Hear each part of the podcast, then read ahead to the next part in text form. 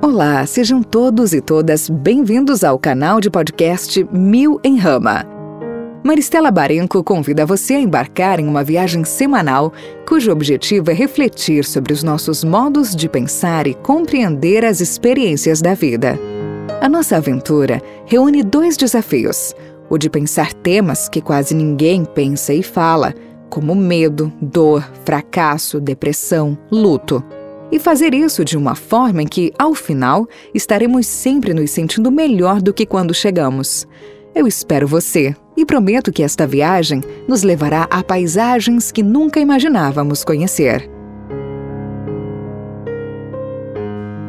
Olá, sejam todos e todas bem-vindas a mais um episódio do canal Mil em Rama de Podcast.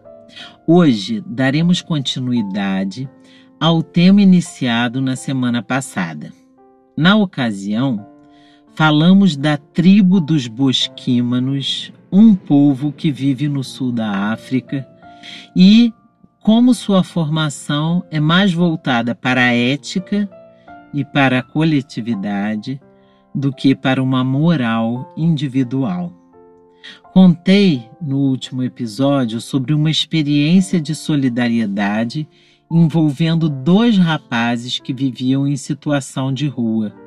Inclusive, um já partiu para um outro plano. Hoje, ainda seguindo a perspectiva de que é preciso sair da ilha para enxergar a ilha, como nos dizia Saramago, eu quero trazer outra experiência, também relatada em minha tese de doutorado refere-se a uma comunidade francesa de tradição protestante calvinista na região de Alverne, próxima à fronteira com a Suíça, chamada Le Chambon-sur-Lignon, que durante a Segunda Guerra Mundial ficou conhecida por sua proteção aos judeus perseguidos. Conta-se que durante a Segunda Guerra Mundial, numa Europa dominada pelos nazistas e perseguindo e exterminando milhares de judeus, essa comunidade francesa de 3 mil agricultores e aldeões decidiu dar abrigo e proteção aos judeus foragidos. Durante quatro anos, abrigaram e salvaram entre 3 a 5 mil judeus, quase o dobro de sua própria população, sendo que a maioria eram crianças. Logo, o governo de Vic tomou conhecimento de que se passava e, pressionados pelos nazistas, investiram contra Le Chambon. A comunidade organizada escondia os judeus nos campos até que as tropas se fossem. Quando a situação estava calma, a população de Le Chambon ia ao campo cantando uma canção que era a senha para que as pessoas deixassem tranquilos os seus esconderijos. Quando os nazistas assumiram a região, a Gestapo fez uma investida, capturando algumas crianças que foram conduzidas ao campo de extermínio juntamente com algumas lideranças locais. Uma delas foi o Dr. Roger Le Forestier, liderança local. Mas os aldeões não cederam e nem se intimidaram. Um comandante militar alemão, comovido com o depoimento do Dr. Le Forestier, em seu julgamento, tentou persuadir o chefe da Gestapo da impossibilidade de se investir contra aquela população e seus intentos. Então ele diz: Eu disse ao coronel que esse tipo de resistência nada tinha a ver com a violência, com nada que pudéssemos destruir por meio da violência. Aos poucos, a coragem dos aldeões e sua persistência foi comovendo as autoridades que passaram a fazer vistas grossas mesmo diante das ordens nazistas. Embora o coronel da Gestapo não tenha se convencido, o major, durante o tempo que seguiu a guerra, procurou atrasar a execução dos planos. Muitos anos mais tarde, entrevistados sobre tamanha coragem, os aldeões, já idosos, não atribuíram méritos às suas práticas e demonstraram agir da única forma que se deveria agir. O pastor local disse: tudo aconteceu de forma bem simples. Não nos perguntamos por quê. Porque é um ato humanitário. Só posso dizer isso porque somos humanos. Só isso, desabafou uma outra camponesa já idosa. O exemplo de Le Chambon demonstra que nós, humanos, talvez sejamos capazes de tornar o comportamento protetor tão comum quanto os hábitos de violência e guerra. Esse episódio de Le Chambon faz-nos pensar de que o pensamento solidário e coletivo ele pode ser apreendido não apenas por pessoas que se consideram virtuosas, mas por comunidades inteiras. E em Le Chambon é muito forte porque eles salvaram um número de pessoas superior ao da própria comunidade e conseguiram manter durante a guerra uma coesão e uma coerência inabaláveis. Nem mesmo as ameaças conseguiram persuadi-los de seus propósitos.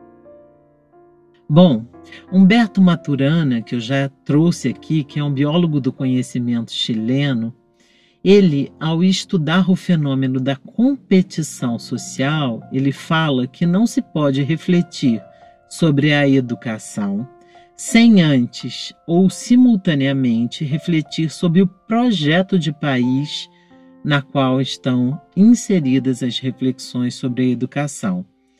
E aí ele rememora um tempo no Chile onde os jovens, quando escolhiam suas profissões, associavam-nas a propósitos coletivos.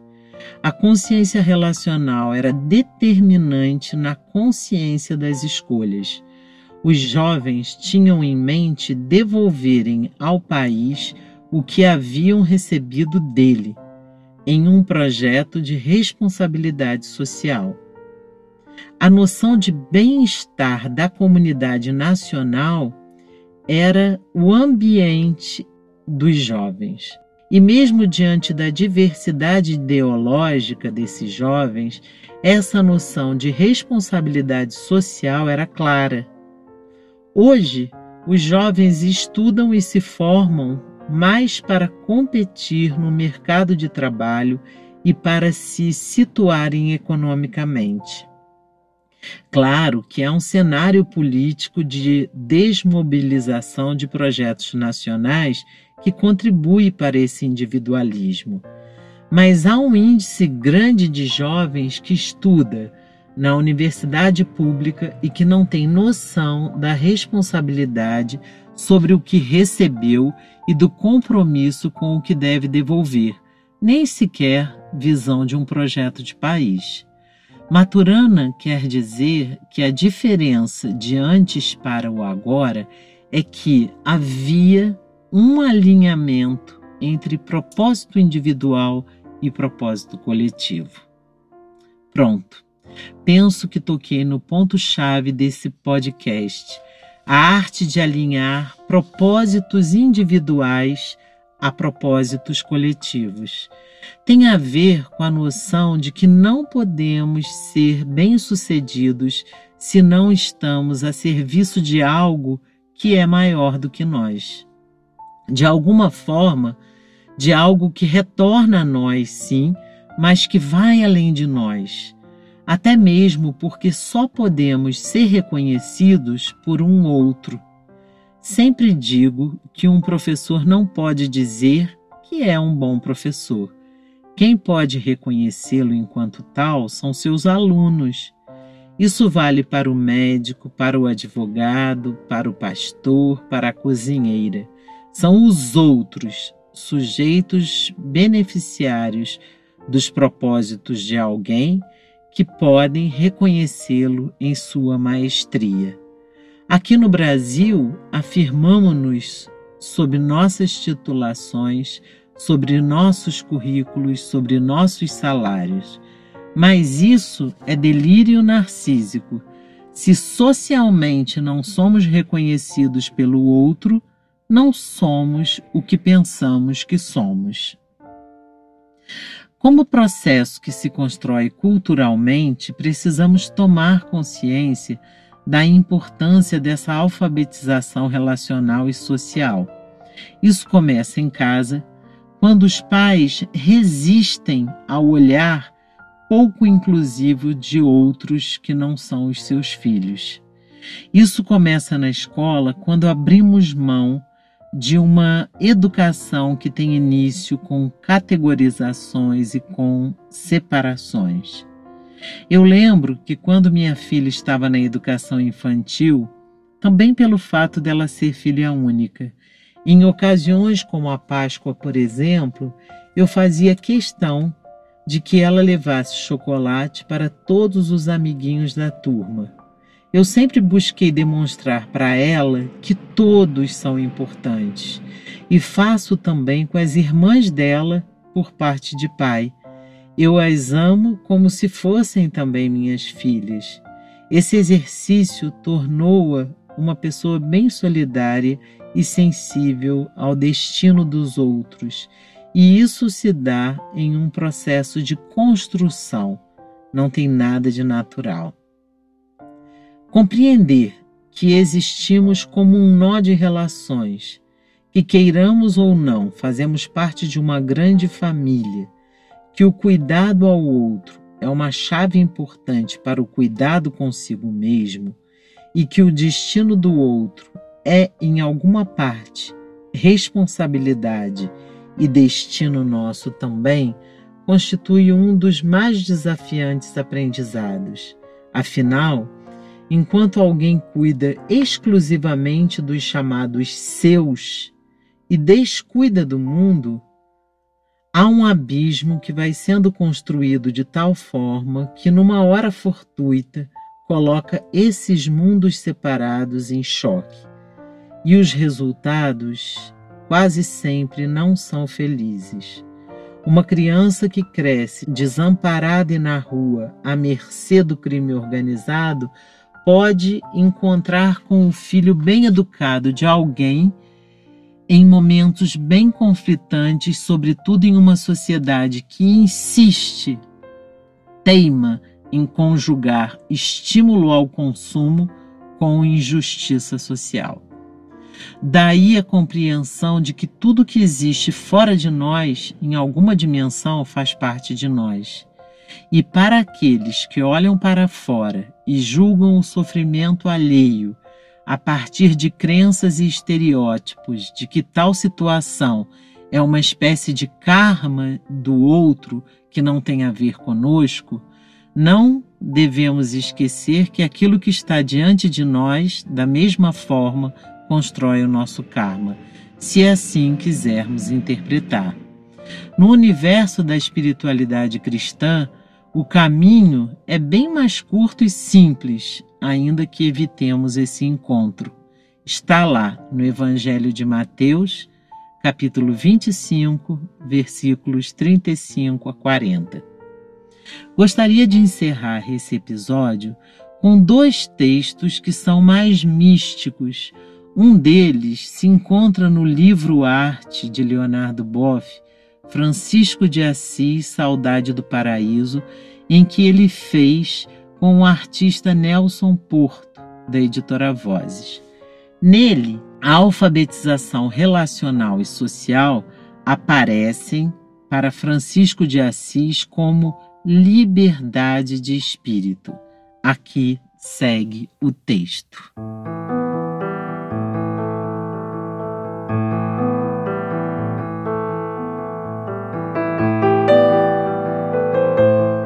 Como São Francisco explica a Frei Simão o que é ser livre de espírito? Estando certa vez o humilde servo de Deus, Francisco, a caminho de San Léo, alegre pelo gorjeio das cotovias e com os olhos fisgados de admiração pelo Monte Alverne, ao longe, perguntou-lhe Frei Simão, insigne por sua ciência e curiosidade: Pai, sabemos da tua luta e aquela da querida Clara pela liberdade evangélica e como o Senhor Papa aprovou o nosso caminho. Mas diga-me, com palavras simples, o que significa ter liberdade de espírito? Ouvindo esta pergunta, o bem-aventurado Francisco, todo jubiloso em espírito, dirigiu o olhar ao longe, na direção do Monte Feltro, como que fixo no horizonte em contemplação. Depois, voltando a si, com fervor de coração, disse a Frei Simão: Caríssimo, se ao andar pelo mundo conseguires ver as formigas que carregam pesados fardos e não pisares nelas, tens liberdade de espírito.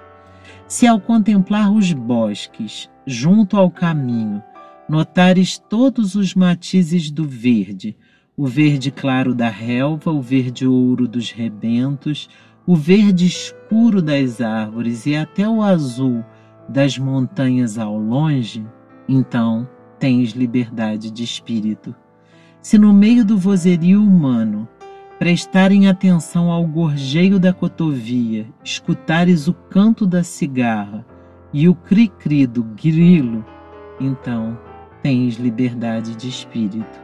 Se por fim, na porta do convento, avistares um pobre, tão humilde e tímido, que sequer abre a boca para pedir pão, e se ainda assim escutas o seu pedido gritado de olhos suplicantes, então sim, Frei Simão, tens verdadeiramente liberdade de espírito. Nada vê do que enxerga no caminho, Nada descortina do que os olhos percebem no bosque, nada entende do que os ouvidos escutam no ar, nem lê o que os olhos do pobre dizem quem tem o espírito ocupado e preocupado consigo mesmo e como um caramujo se volta sobre o seu próprio eu. Só é livre de espírito quem é livre de si mesmo para ser livre para a irmã formiga, para o verde, para a irmãzinha cigarra e para os nossos irmãos cristos, que são os pobres entre nós.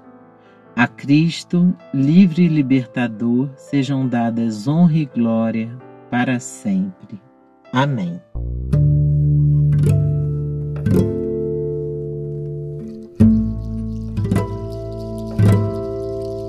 Por fim, gostaria de trazer um diálogo final do filme Gandhi, né, de 1982. É, um diálogo entre Gandhi e Undu.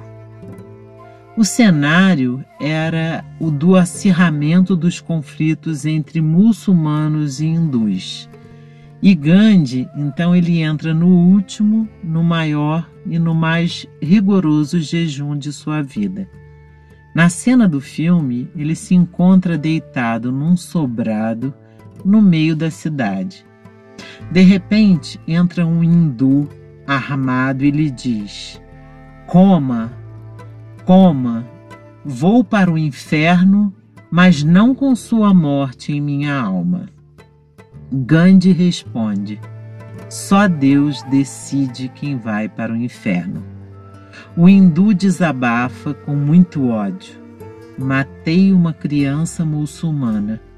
Esmaguei a cabeça dela na parede. Gandhi serenamente pergunta: Por quê? O hindu responde: Eles mataram o meu filho, o meu menino, os muçulmanos mataram o meu filho. Gandhi ainda lhe diz: Conheço um jeito de escapar do inferno. Encontre uma criança, uma criança cujos pais tenham sido mortos. Um menino mais ou menos desta altura. E crio como se fosse seu. Mas ele deve ser muçulmano e você deve educá-lo como tal. Bom, termino aqui deixando a radicalidade das palavras de Gandhi e a delicadeza das palavras de São Francisco. Radicalidade que precisa ser vivida em termos éticos se sonhamos com um mundo transformado. Eu desejo uma boa semana repleta de reflexão sobre a nossa família humana e planetária. Um beijo, um abraço e até breve.